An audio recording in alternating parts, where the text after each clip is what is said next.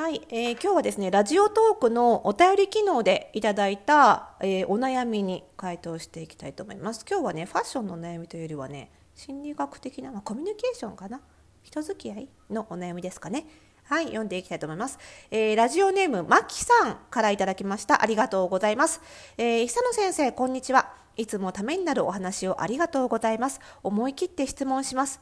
私の同僚に全方位に毒を吐く女性がいます。周りの人のメイクやファッション持ち物について言及するのはもちろん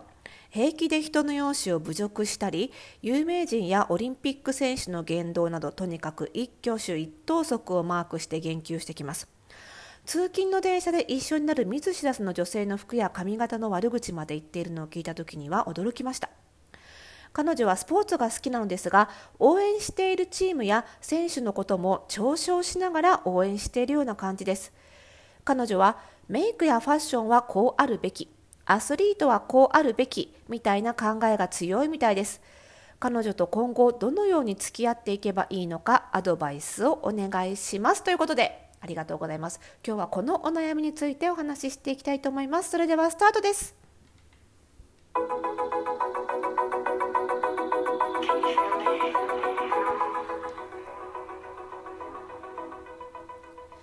はい、ということで始まりました、おしゃれの呪いを解くラジオ、えー、本日で316回目の配信でございます。この番組ではあなたに巻きつくファッションへの思い込みイコールおしゃれの呪いをバサバサと解いていきます。服装心理学をベースにおしゃれをもっと楽しみ、自分を変えるコツをお届けしています。お相手はパーソナルスタイリストで日本服装心理学協会代表理事の久野里沙でございます。本日もよろしくお願いいたします。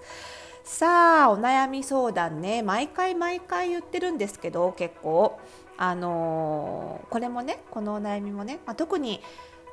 なんかすごくピンポイントで具体的なファッションのお悩みと違ってこういう心理的なお悩み人間関係とかのお悩みって特にそうなんですけど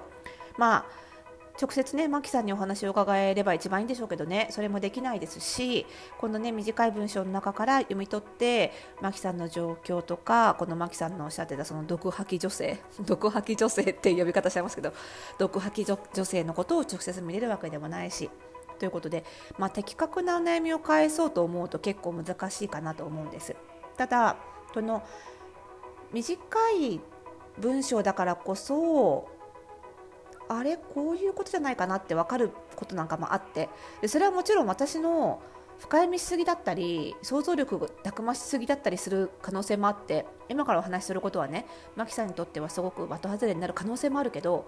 でももしかしたらマキさんが今まで他に他の人にも同じような相談をね周りの人にしてた場合にその人たちとはまた違った視点を提供できる可能性もあるかなと思うんですよ。なので今日はそんなお話を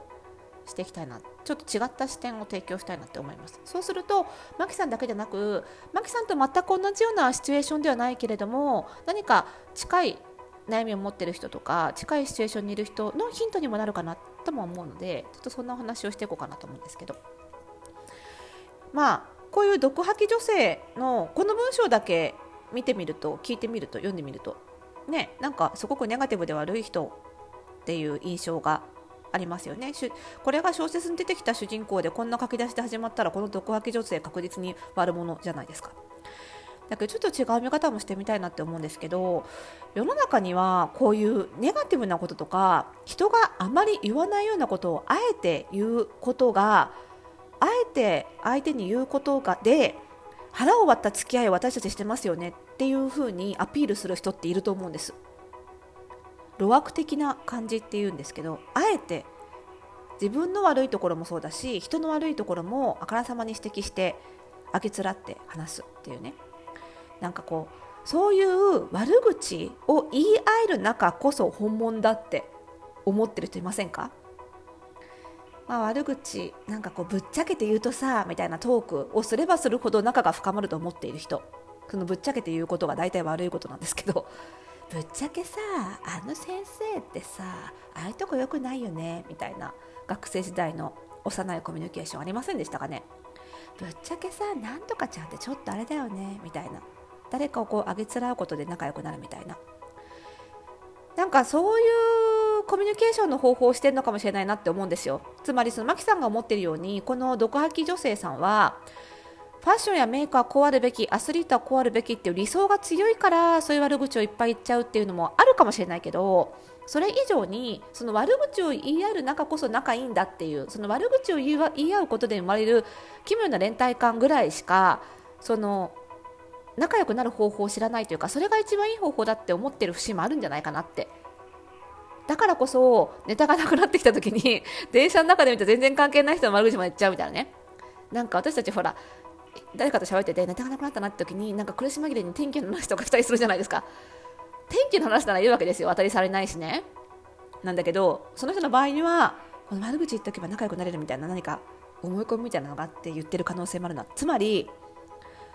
この毒吐き女性さんもしかするとマキさんとすごく仲良くなりたい。もしくはそれぐらい心の内を話せる仲いい私たちだって思ってる可能性があると。いうことですよね。まあ、この発想に至ったのは多分みんな心の中では誰かの悪口を言ってるはず一人で。だからそれが人々の本音である。つまり本音っていうのは大体みんな汚いもんだ。でそれを言い合える中っていうのが本物だ。っていうこういう思考を変えるだと思うんですよ。でもこの思考を変えるには決定的な落とし穴があってそうじゃない人が多いってことですね。みんな心の中で悪口言ってるわけじゃないし正直他人のこと全然興味ないんだよねって人もいるし悪いこと考えたくない気分が悪くないからなるからって人もいるわけですよ。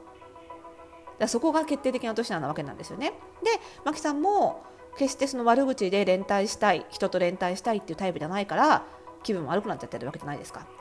で気持ちもその毒吐き女性の気持ちも分かんないから理想が強いから悪口ばっか出ちゃうのかなって思っちゃうみたいなね。全然伝わってないわけですよね。だからその 毒吐き女性がもし悪口を通じて仲良くなろうとしてるとすれば。ね。でその毒吐き女性さんがもしそういう人だった場合にその真逆の人もいるわけです。つまりもちろん悪口人がその人がいない時に言う悪口は陰口だって言いますけど陰口ってよくないですよね。なんか直すべきだと思ってるのは本人に言うべきですよねもちろんは良くないだけど必要以上にその悪口どころか悪口まで至らないようなネガティブなことを口にこと口にすることすらネガティブな意見を表明することすら良くないっていうふうに怖がっちゃう人もその一方でいるはずでいるわけです。毒破教のさんの真逆です。つまりノーとも言えないっていうことですよね。ネガティブな意思表示すらできない悪口どころか誰かのことを悪く言うことどころか自分がそれが嫌だっていうようなネガティブ意識意思の表示もできないっていう。でマキさんってそういうタイプじゃないですかね。ちょっとネガティブなことを言いたくないそれがたとえ自分の意思だったとしても本当の気持ちだったとしてもっていうところがあるから余計に辛いんじゃないかなってちょっと思ったんですよ。なんでそう思ったかっていうとこの質問者さんマキさんのね書かれてたメッセージの中に最後にね彼女と今後どのように付き合っていけばいいのかアドバイスお願いしますってあるんですよ。あとは冒頭に思い切って質問しますってあるんですよ。つまりこの質問内容このメッセージって文章ってその毒吐き女さんのことを悪く書く文章じゃないですかこれを結構思い切って書いたんじゃないかなって思い切って質問しますっていうところには文にはその気持ちが込められたんじゃないかなって。あとは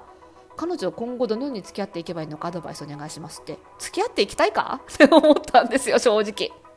なんか普通っていう言い方あれですけど多くの人はこういう人が周りにいた時に私に質問するとしたらですよ。どのように付き合っていけばいいのか教えてくださいって言わないと思うんですよ。例えばどうしたらこの人から離れられますか？とか、まあ、同僚ってことですからお仕事上離れられないようであればどうしたらこういう悪口聞かずに済みますかとかそういう質問の仕方になるんじゃないかと思うんですよ。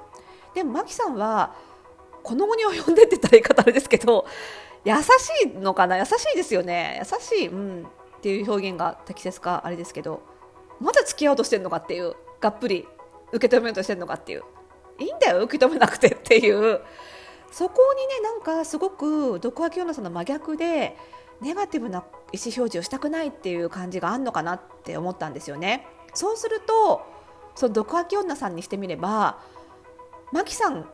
にいくら悪口を言ってもマキさんが言ってくれないわけですよ。そうすると毒吐き女さんから見ると自分はこんなに心の内を話してる本音を話してるのにマキさんは全然話してくんない。って思ってる。全然打ち解けてくんない。だから余計にムキになって話してるって可能性もあるわけですよ。ね。なんて悲劇的な組み合わせなんだろうっていう、まあ、こういうのは相性がよくないっていうんでしょうねっていうことですよね。まあ、相性が良くないんですよ。なのでやっぱり無理して付き合わなくていいんじゃないかなって思うんですよね。でもその無理して付き合わないってこと自体がマキさんにとっては修行ですよね。修行になるのかもしれないけどやっぱりそのスキルは身につけた方がいいかなって今後のマキさんのことを考えると嫌いなものは嫌いである私はそういう悪口を言うような話は嫌いであるっていう面と向かって相手に言えないにして。もそういう態度を貫く練習にもしかしたらなるのかもしれないですよね。だから、まあ、面と向かってそういう話だと私好きじゃないからって言ったら逆にもしかしたら動画京奈さんやっとマキさんが本音言ってくれたって喜ぶかもしれないけどね。そういう可能性もあるけどでも言えないと思うんですよ。だとしたら例えばうんと会話のペースをずらす。例えばね相づちをすぐ打つんじゃなくて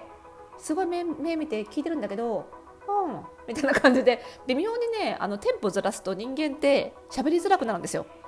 そういうふうに相手がなんか喋りづらいなっていう感じの空気を出す。会話のテンポをすごく悪くする。多分マキさんねすごいいいテンポで聞いてあげてるんじゃないかと思うんだ。だから普段聞いてる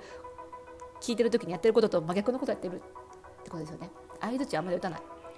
で聞いてるって言ったら「ああ聞いてるよ」みたいな。のれんに腕押しみたいな、まあ、そういうことをやるところからスタートかなっていう気がしますよね。全然ね的外れなことしたら申し訳ないんですけどなんかそういう視点でも考えてみていいのかななんて思いました。ぜひ参考にしてみてください。またご感想メールもお待ちしております。ということで、えーと、まだまだ皆さんからのこういうコミュニケーション心理学のお話でも結構ですしファッションのお悩みもねもちろんお待ちしております。番組概要欄にある、えー、マシュマロのリンクからお送りいただくかラジオトークのお便り機能でぜひお送りください。それではまた明日。